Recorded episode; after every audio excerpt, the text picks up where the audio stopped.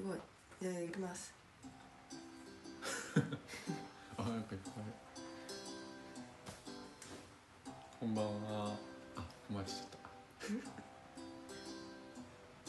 あれ言 うの忘れちゃった野遊び夫婦の野遊びラジオこのラジオでは、えー、と自然の中で遊ぶように暮らすことを目標にした夫婦がキャンプ民泊を開業するまでの一部始終をお届けします。皆さんこんばんは。こんばんは野遊び夫婦のエリーとよあおさんです。ろしくお願いします。で今日もですねえ あのインスタがそっちにあるからさー、うん。え YouTube の方がすごい顔がすごい。こ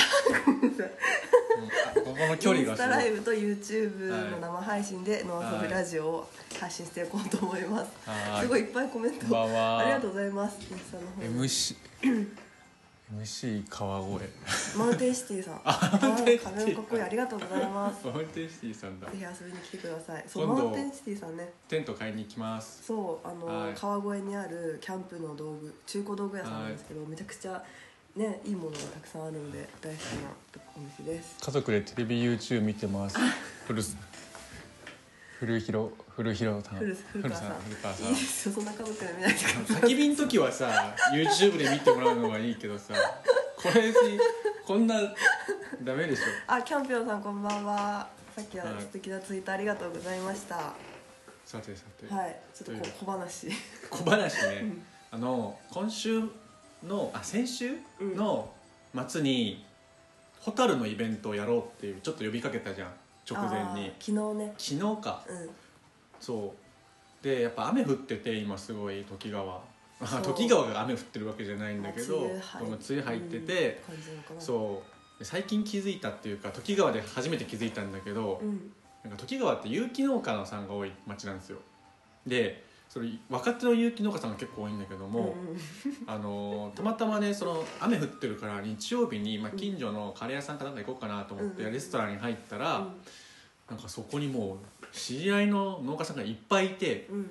で気づいたの。なんかやっぱ成功うどくってよく言ったもんで、うん。雨になったらみんななんか結構手持ち無沙汰な感じでうん。ねやることないんじゃないんだけど普通にたむろしててなんか普段あんま会わない人とかもあってみんなゆったりしてるんだよねこういつも会うとさこう結構みんな忙しそうなんだけど農家さんって、今ね農家さん忙しい時期だからね雨降るとみんな本当にその ゆったりした感じでご飯食べてるのがすごい印象的でああなるほどなってこう時川らしい風景だなとね思雨の日っってたんだよ、ていいね。そう。そういうそうそう。あ見えないところが見えて。ねなんか面白かった。本当そうそう。でもこれが梅雨だからさ、うん。やっぱあの雨ならではのいろいろ考えないといけないね。うん。っていうね。まインスタなんかはい。あありがとうございますあ宣伝ありがとうございます。あ宣伝ね、うん。マウンテンシティさん。あのマウンテンシティ川越店。うん。その下から大丈夫。あ。なんて書いてあるその下。時間できたらまた来てくださいねって。行きます。いいやや本当に。引っ越しちゃってねなかなか行けてないんですよね。えなんかエリッツステークとかがさ安く売ってたりするんだよね。そうそうそう。ペグとかね。あいえっ、となんて読むんだろう。じゃあ。ジャパン なんでかさんこんばんはありがとうございますそしてですね本題に入りますと今日はあのキャンプ民泊はなぜ始めたのかっていうことをね、はいちょっとお話ししていきたいなと思ってましてはいっていうのも、まあ、一応6月に1日をもってゆるっとオープンしたわけなんですけれども、あのまあ初心を忘れずなんで始めようとしてどんな人にどういうことを伝えたいかっていうことを我々もちょっともう一度ね自分たちで再確認して、うん。まあ、見てくださってる皆さんも、あのー知らない方もいるかもしれないのでちょっとお話ししていきたいなと。はい最初の方のラジオではねそういうことばっか話してたりはしたんですけど、それしか喋ることなかったもんえね。最近はもう雑談というか なんでこれを始めたのってばっかり言ってたもんね。なんでキャンプ民泊っていうなんでキャンプ民泊ってっていう話ばっかりしたから最近言ってないんでね。そうだね。お願いしますよじゃはい。あはい。じゃあどうぞ、えー、ちょっとなんなんどこから話そうかな。まあそもそもですね私たちはあのーまあどういうふうに出会ったかっていうところをちょっと簡単に話すとえー神回の丘になってキャンプ用さん。なんで？あのどういうこと？私たちが出会ったのはそう。ね18歳の時です。であの日本大学芸術学部っていう大学であのの同級生として出会いました。で私はずっと中学生の時からテレビの仕事をしたくて。はいテレビのディレクターになりたくてそうでそこからずっとこう日芸に放送学科っていうのがあるって聞いたから、まあ、そこに向かって高校もその付属のところを選んでみたいな感じでもうテレビのことばっか考えてうんうんうん。生きてきたわけなんですよ。うんうんうん。それでね。なるほどまあ、で一方あの青は大阪出身なんですけどそうなんですよ実は。ねこれまだ出出してないだけ。出してないんだっけ、うん相当深いところにしまっちゃったから出てこないんですよ。関西弁が全然関出てこない。西弁の引き出しがもうどこにあるか分かんなくなっちゃって。みんな意外って言われる。そうそうそう。昔はねなんかすごいバリバリ関西弁だったのうにねん。結構すごい条ある程度限定的な条件で発動するような気がする。最近はね。そうそうそう。酔っ払ってて隣に関西人がいてぐらい、うんうん。うん、まあこの話はいいんですけど、はい、でもうなんでその大学に入ったのちなみに。僕は放送作家になりたかったんですテレビの放送作家っていう職業があるっていうのを知って、うんその時はうちら世代でいうと工藤官九郎さん工藤官とかがもう結構なんかブイブイな感じだったんだけど、うんうん。ああなんかすごいいい世界だなと思ってうん。調べたら、あ日芸っていうとこに行ってるんだっていううん。そういう人たちってっていうので来た。そうなんだね。そうそうだから今につながってるよね。何が？あれ？これ放送作家的な仕事じゃない？いやもうマジで全然。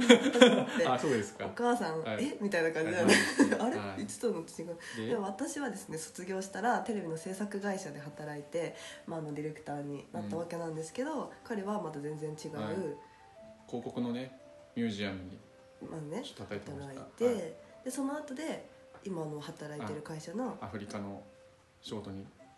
アフリカの雑貨の輸入の会社で今川越で働かせてもらっていてね、そうですね。っていうようなまあ生活をしてまして、うん。でえっともともと2人で一緒に住み始め結婚したのは3年前です。であ18歳で付き合って9年あ、うん、9年付き合ってから結婚してはい。で練馬に住んでました。そして、まあ、私はテレビの仕事が忙しくて、うんまあ、なかなか 土日もロケだったりとか、まあ、休めても、まあ、ずっとずっと寝てたいみたいな感じだったりとか。寝てるよね。寝るの好きだったすごいからね寝てたよね。まあそうそう。っていうのもあってでもう結婚してから実はキャンプを始めたんです。そうです。今までキャンプは？今までキャンプはだえっ、とあれ？一番初めてキャンプに行ったのが大学生の時にうん。それこそエリコと友達と一緒に長野の木崎湖キャンプ場っていうところがあってうん。木崎湖のそこが初めてのキャンプで。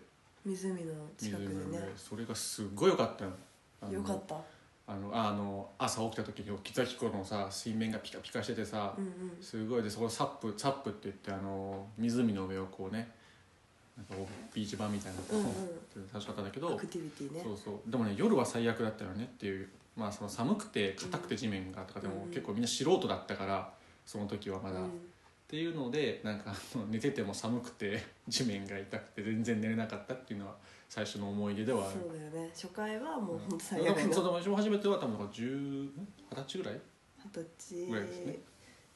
いや卒業してからだから22あ22歳そんなもんそう。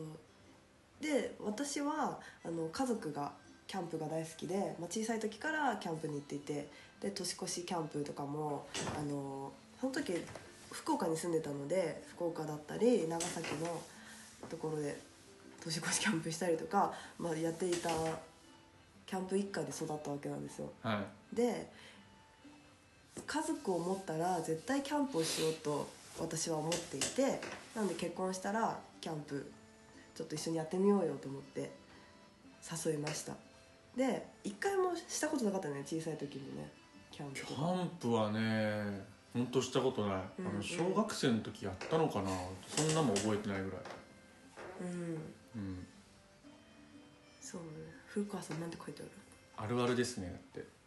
あの多分僕があの初めてのキャンプがそういうああなるほどね。初めてのキャンプあるあるだよね。うんうんうん地面硬くなりがち。知らないもんねあんなマット引くとかね。そう。しかもさあのアメニティドーム M に泊まったんだよね。そうアメド M にね大人5人で泊まってそうねなんですよ。一応あれ5人用とは書いてあるんですけどあの、まあ、皆さんキャンプしてる方はご存知の通りテントに寝る時はその書いてある人数マイナス1って思わないとかなりキツキツなんだよね。マイナス1を担当したからみんながさこう寝てるさこう川の字じゃないけどさ、うん。1234でさみんな足こっち向いてるとするじゃん。うん。俺ここだったもんね。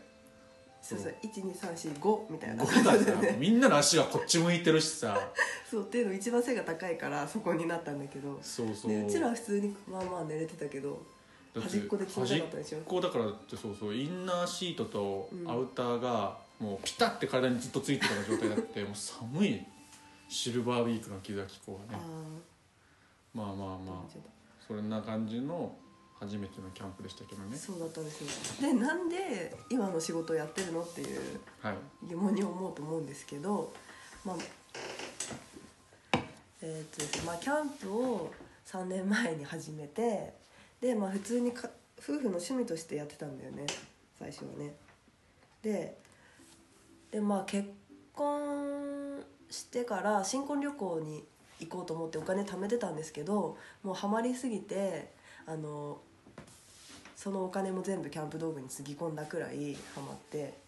でまあ普通に2人でやってるのが楽しかったんだけどある時大学の同期の友達がキャンプまあ1回くらい行ったことあるけどちょっと一緒に行こうよみたいな風に声かけてくれて何人かで行ったんですよ。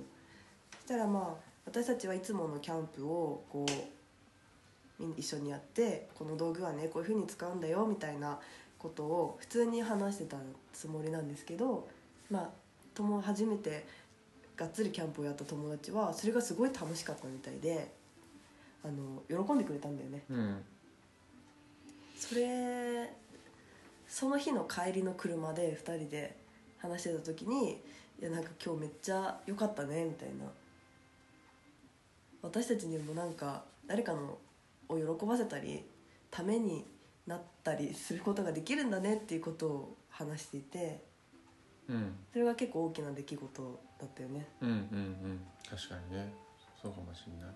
まあそういう気づきがありましてで、まあ、その時私が地方を旅するあの旅番組、まあ、電車に乗っていろんな地方を旅する NHK の番組をや担当させてもらってたんですけどそこで出会う、まあ、地方への移住者の人たちがすごい輝いて見えてたんだよね。だからなんか自分は東京であもう満員電車に乗って、えっと、家と会社の往復みたいな唯一ある、まあ、土日、まあまあ、全部休めるわけじゃないけど土日はキャンプ行って解放されてでまた都都会帰ると疲れてみたいなそういう窮屈な生活を送ってたのに対してなんか田舎に住む生活を選んだ人たちは輝いて見えててなんか私もいつか田舎に住めたらいいなっていうふうに思ってたんだよね。でなるさんなるさんが新婚旅行キャンプ憧れますだって。まああうん。正しく言うと新婚旅行行かずに そのお金を全部キャンプ道具を買うお金に全部当てちゃったっていう。だまあそれでまあ新婚旅行と新婚旅行だけキャンプ行きまくるって。いうだから道具代に全部使っちゃったっていうやつですね。古古川さんが夫婦で一価値観が一緒なのがいいですねだっあて。ありがとうございます。でそうそう私はちょっと田舎に住みたいなっていうのがあったんだけどそれを結構青に話してたら、まあ、けあの共感してくれて。でちょっとずつ共感の鬼だから俺確かに。キャンプもね。共感の鬼だから。共感。れ今すぐ共感するから、はい。いやめっちゃいい人やんそれ。い、で？で、まあ、移住先を探してたんだよね。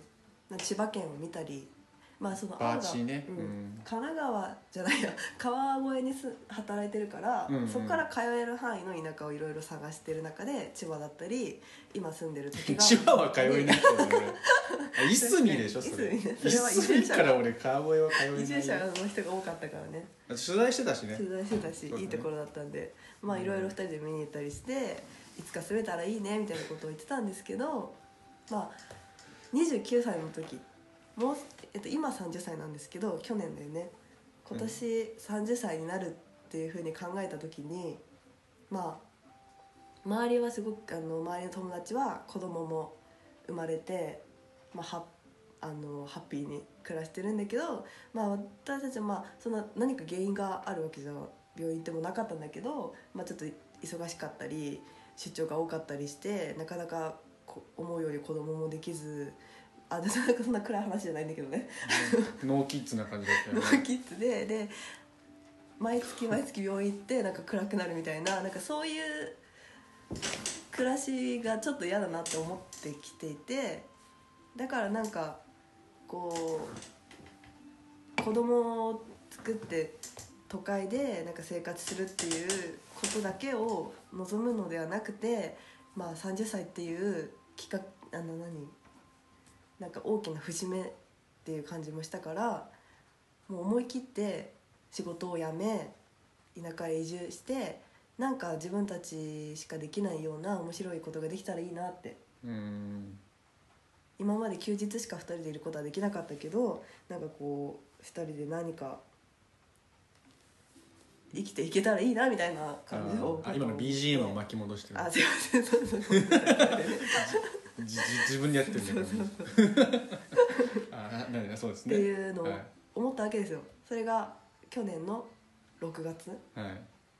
でその時に野遊び夫婦っていうのも結成してあのこ今年2018年の12月で仕事も辞めますって私は言ってうん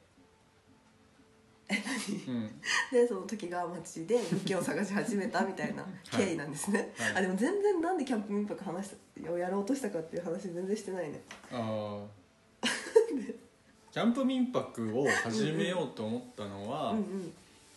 で田舎に住みたいねっていう漠然としたあれはあったけどもじゃあ田舎に住んでうちらって何ができるんだろうっていうのが分からなかったっていうのとうん。でその時にちょうどそういうし友達にキャンプを教えてあげるっていうことで、うんうん。そのなんかこの楽しんでもらえたことが良かったっていうのが重なってじゃあこういうことを田舎でやるにはどうしたらいいんだろうっていうからキャンプ民泊っていうのを、まあ、始めるきっかけにはなってうんいて。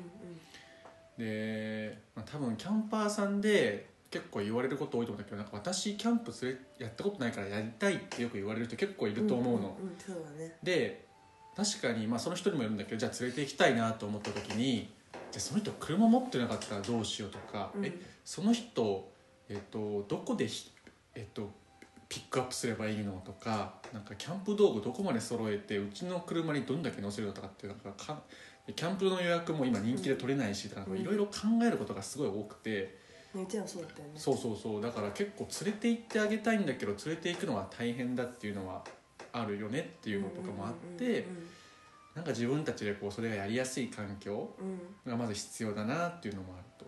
うんで、まあ、キャンプ好きになってもらいたいっていうのも思いもあったから、こうなるべくこうキャンプの楽しい部分をまずはうんうん全力でこう浴びてほしいっていうのがあってそうするとこう例えばこうトイレどうなのとか結構気にするしみんな、うん。でお風呂入れるのとかも気にするし、なんか道具の使い方とかもちゃんと教えてもらいたいみたいなそういう人もいるからじゃあそれが全部叶えられるってなるとやっぱりこうお家の施設を利用してもらうとか。うん。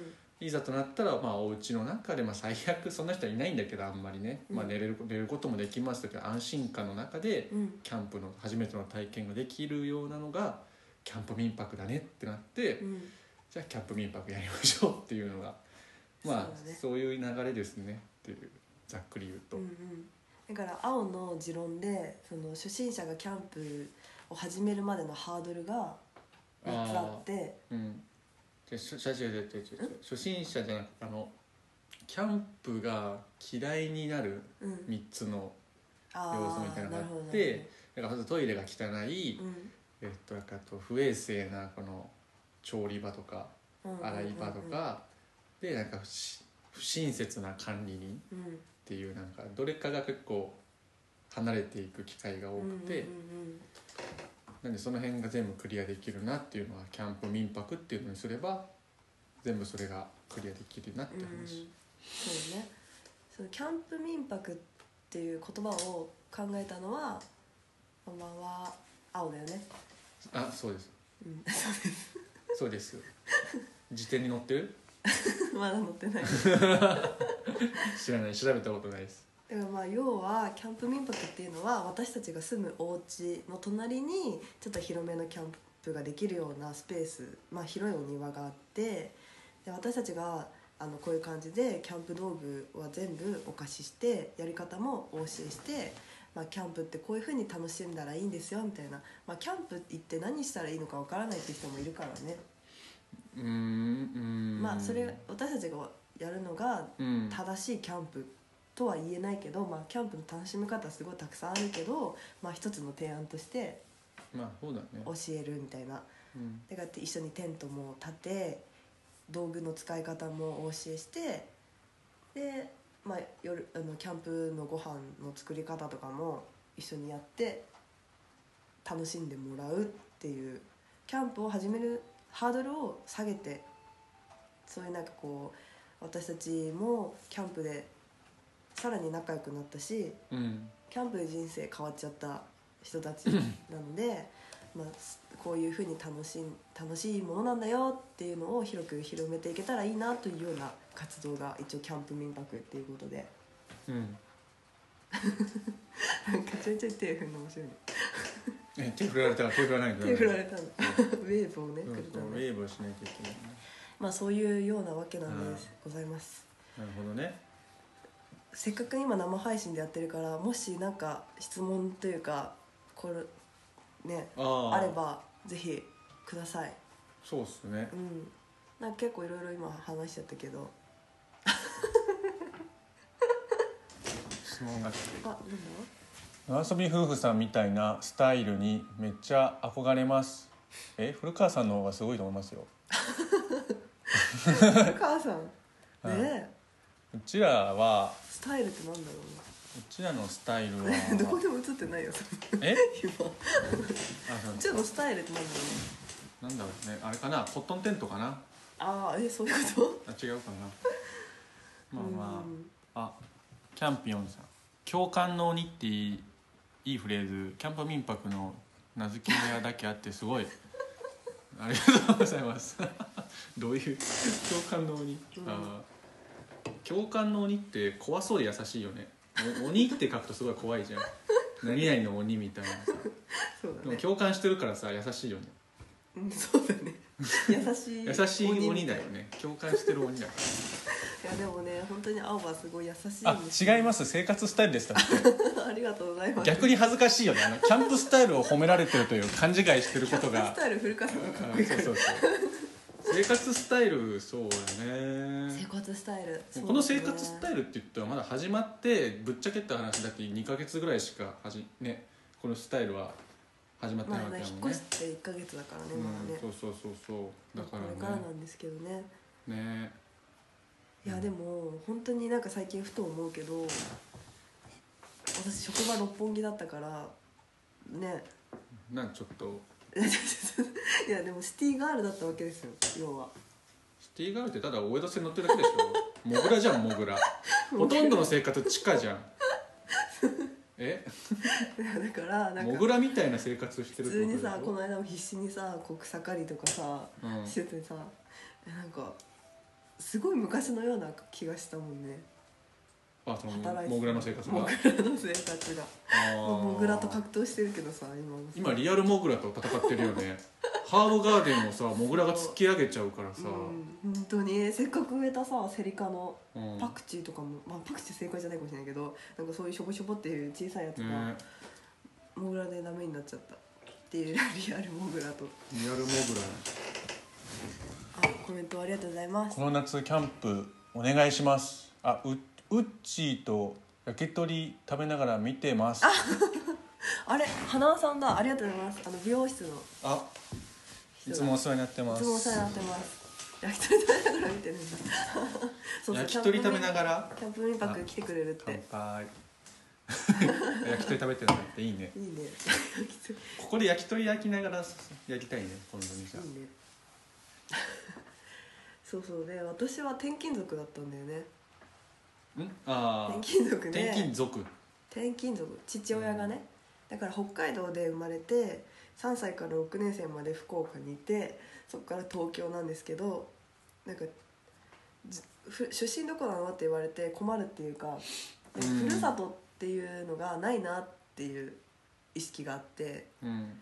だから夏休みだから故郷に帰るみたいな友達とかがすごい羨ましいなと思ってたんで、ああ田舎に帰る時、うんうんまあ、青もさ大阪が実家だからさなんかまあ帰るところがあるって言ったら私もまあ実家はあるんだけどさ東京に。うん。なんかそういうのいいなと思ってだからその地方であの地域活性に燃える若い人とかを取材しててうん。なんかそういう地元のためにみたいな思えることがすごい羨ましくて、まあ、どっかそういう第二のふるさとが欲しいなと思って探してたっていうのもあります。古川さんから、うん、今は仮住まいみたいな感じだと思いますがはい。最終的に目指していることはありますか？おおすごい。芯を食った質問をいただいてしまった。芯を食った？さ急にバッティングみたいな。芯を食ったのか今の仮住まいって言ってもまあ普通にここであの生活していきたいなっていうのはあるんで。あそうそうもともとここは。あそっか。まあまああの限定で何年か限定で借りる予定みたいな感じにはなってるんですけどうん、知っててくださったので。あそうですよね、うん。まあ、今後、まあ、まだ決まってはないんですけどもうここで本当にずっとしばらくやっていくかうん。もうちょっとまあその自然の多いところでっていうのはずっと言ってるんだけど、うんうんうん、なんかえもしかしたらそのここに住みながらそういう自然の多いところもまた自分たちで管理しながら、うん。両方なんかできるみたいなね。うんうん。なんかそういうのをちょっと遠い遠い世界遠い先にはちょっと目指してるっていうのもあるかなって今思ってるけどね。ね。っていうのでまあこの家自体は家っていうかまあここの場所自体はすごくうんうちら的には好きなところになってきてるので、そうなんですよね。ここすごく良くてやっぱり、うん。今日昨日も今日エリコがツイートしてたけど、うん。うん本当に歩いてすぐそこに川があるんですけど、うん。その川ではホタルも見れるし、うん。ねなんかちょっと裏行けば山もあるしうん。温泉も近いしなんかそういう割とこう手が届く範囲でいろいろと楽しめるのがあるんで、うん。うん、まあまあ今後最終的に目指すところっていうと、うん。まあ、まずはこのキャンプ民泊っていうのがちゃんと形になってでプラスでそういう自然の多いところでももうちょっとこうなんだろうキャンプ場寄りっていうかなんか今一般的なキャンプ場っぽいスタイルに近づけたようなうん。場所づくりみたいなのもちょっとやってみたいなとは思う。うん。って感じかな。何？一般のキャンプ場っぽいっていうまあなんか広いってこと？そうだね。やあの、まあ、今という要は家とキャンプ場が半々ぐらいの割合なんだけど、まあ、家っていう概念じゃないじゃん、まあそこはちゃんと普通に施設管理棟があってみたいな感じで。そうそうそうそうそう。なんかそういうのやってるのかちょっと分かんないけどその時の時代にちょっと合わせたまたうん。にキャンプ場みたいなのができたらうんってみたいなと思うけどね。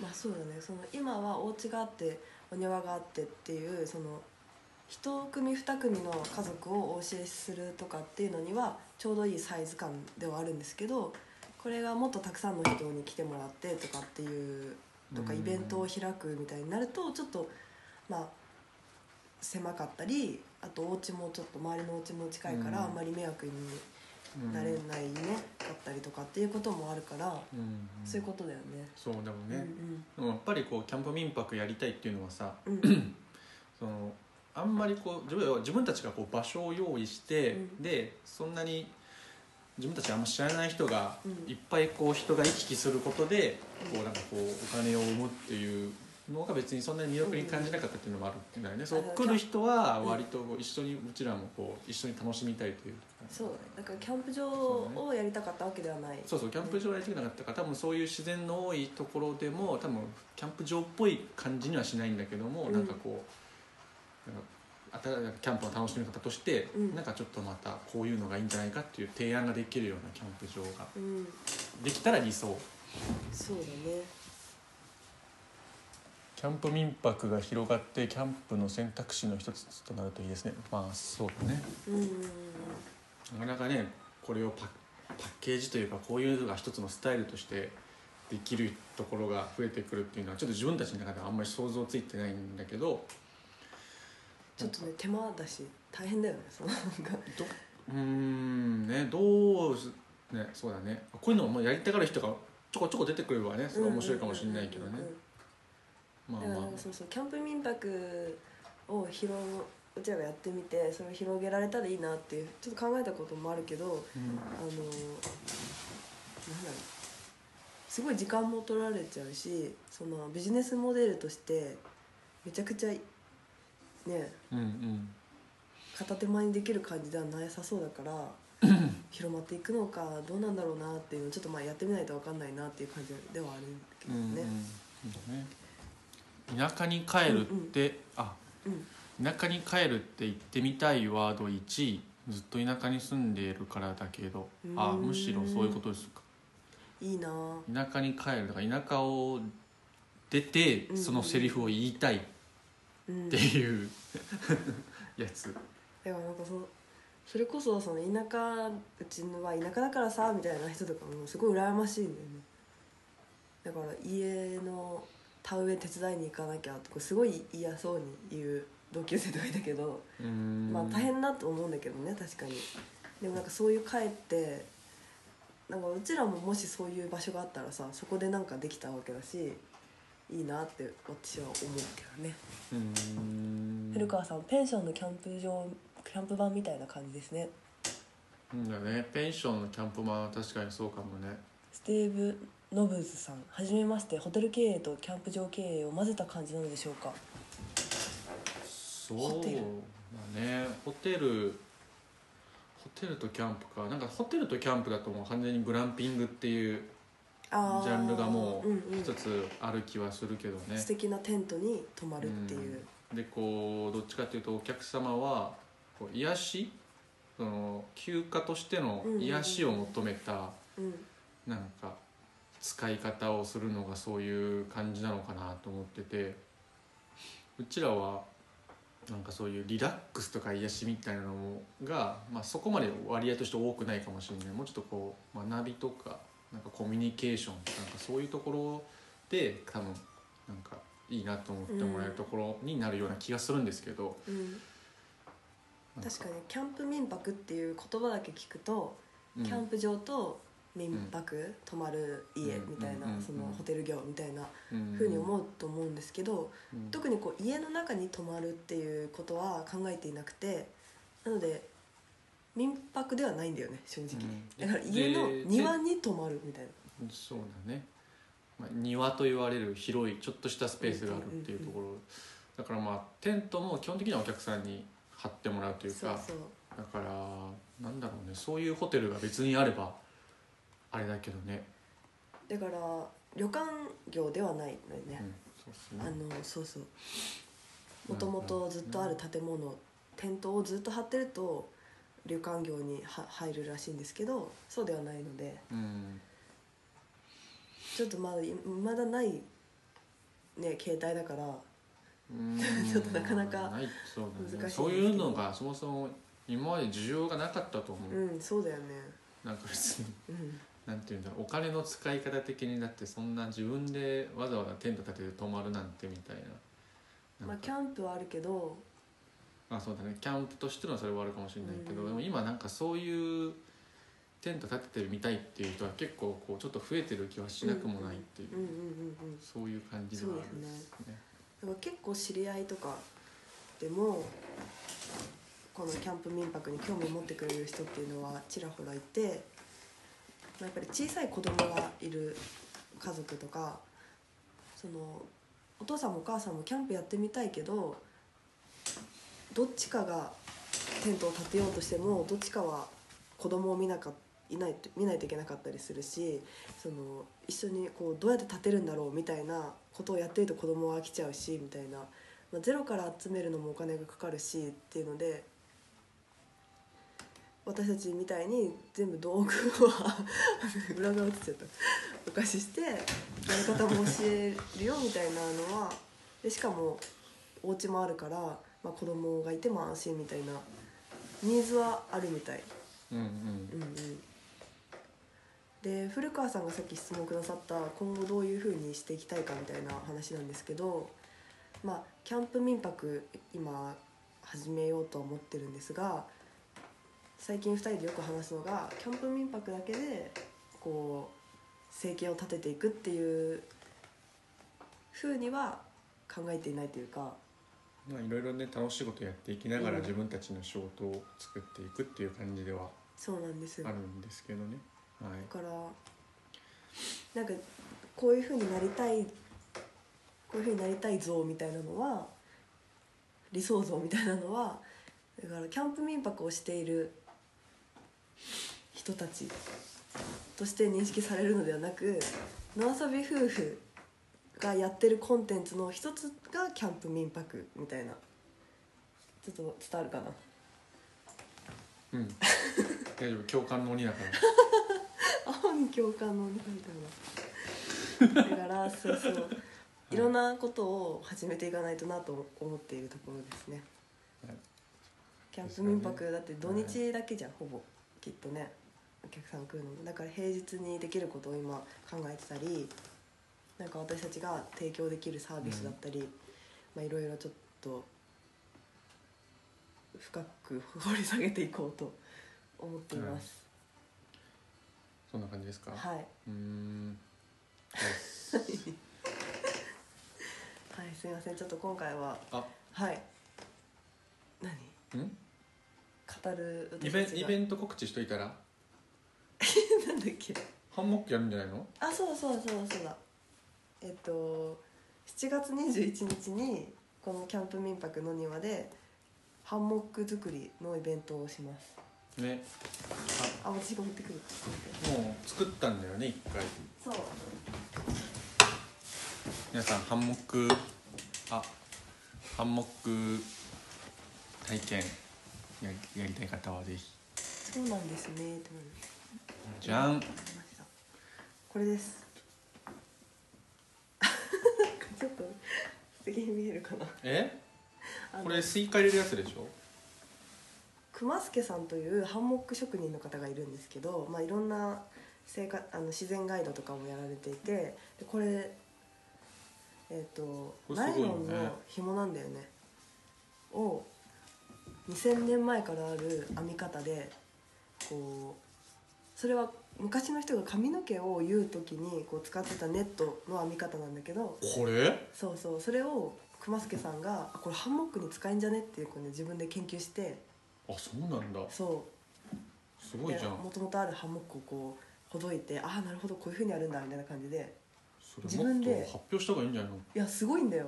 自分で編み出してうん作ったマジ？ハンモックで。それでも2000年前ってどう日本で編み出されたのかな？いやもう世界各国にあるえっとねスプリング編みみたいな違うスプライト編みみたいななんかそういうスプなんとか系の。炭酸？違うんだよね。スプライツみたいな？なんかやばい怒られちゃうな。スプなんとか編みっていうやつで。スプラトゥーン的なね。やばい。うんそう忘れちゃったんだけど。あのでもあれだよね。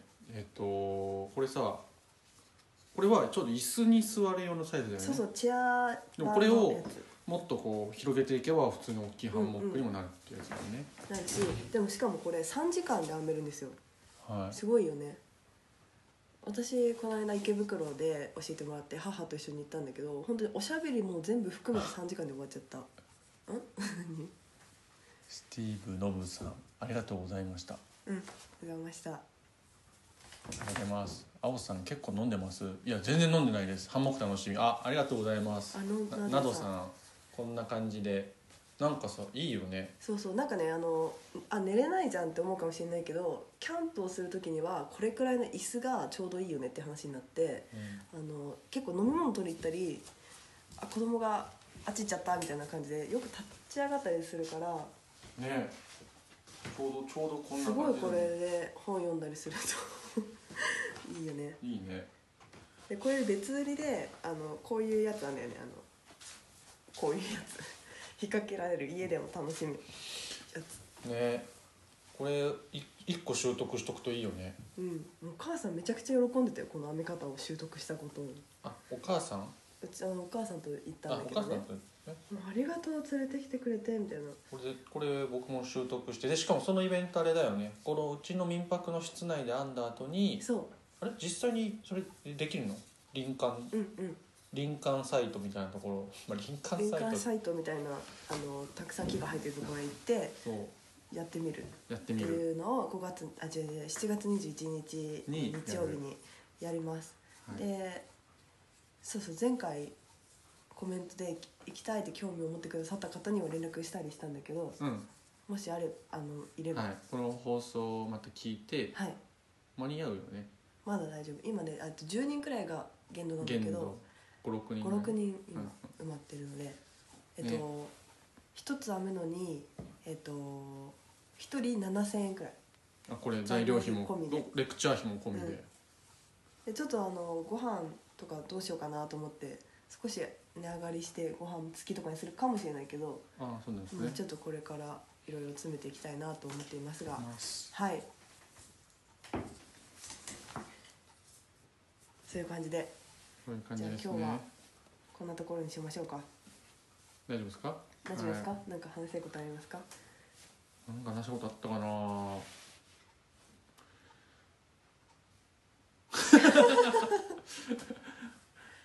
大丈夫ですか？皆さんっていうところでね。大丈夫でしょう。大丈夫そうですかね、すみません。ちょっと一方的に話しちゃった回であで来週再来週はうん。僕いないんで、ここにあのーあ！ソロソロでやるんですか？それとあもー収録やるんですか？どやば。なんかさ一人でやるんだったらさ、うん。なんか一人ならではのやつ考えときない ね。なんだろう。そう青があ出張なんだよね。はい、ちょっといないんで。モロッコに出張に行っちゃうので2回くらいいないんじゃない？そのハンモックをかけるようなやつとかも作りたいかも、そこまで作ります。あのフレームね。フレームね。フレームはかけるやつは。なんかでもあれさアアルミのフレームでしょ？多分。アルミっていうかパイプっぽいやつでしょ？あのそれはもう組み立て式っていうかあれだから、お家の中用はね、うん。それも木でできるんだった9000ら円くらいで買えるんだけど木でやるか。そうねそれをね。熊助さんもね研究してるんだって。あそうなんだ。そのなかなか2000年前のやつなんだそう200キロ支えられるんだけどこれ。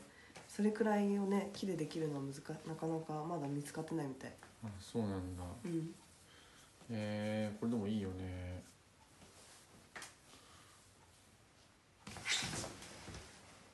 またギア紹介も見たいですって。あギア紹介やりましょうか、はい、あちょっとこ今日今度でいいよ。今度ね。貯めるね。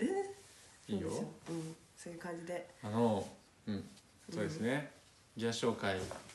ギア紹介はじゃあ今度あのご近所さんになんか、うん。たまたまとキャンプ民泊をキャンプ民泊の看板をつける儀式儀式というか看板つける式をやった時にうん。その2時間後かなぐらいに近所散歩してる人が看板見て先週話したよそれあ話したっけ、うんうんうん。あごめんごめん。記憶がもう。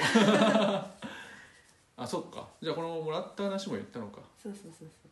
あであものなんだっけ。ペトロマックスをいただいたんだよね。そうそう。それをね今度じゃあ見せたいなと思います、うん。実物を。なんかコメントでねいただいてたよ、うん。ニコタマにあるうん。あのああなんかあるね。ヴィンテージコールマンのお店でうん。もしかしたら見てもらえるかもよみたいな。あ本当、うん、分かんないけど。ニコタマいいね。ちょっとね行てみたい。調子悪いから使えないもんね。うんそうだね。多分ね。うん。まあじゃあそんな感じですいません。長くなっちゃいましたが。じゃあ今日も聞いてくれてありがとうございました。また来週ちょっと私一人でやるか収録になるかわからないんですけど。はい。またお会いしましょうおやすみなさい。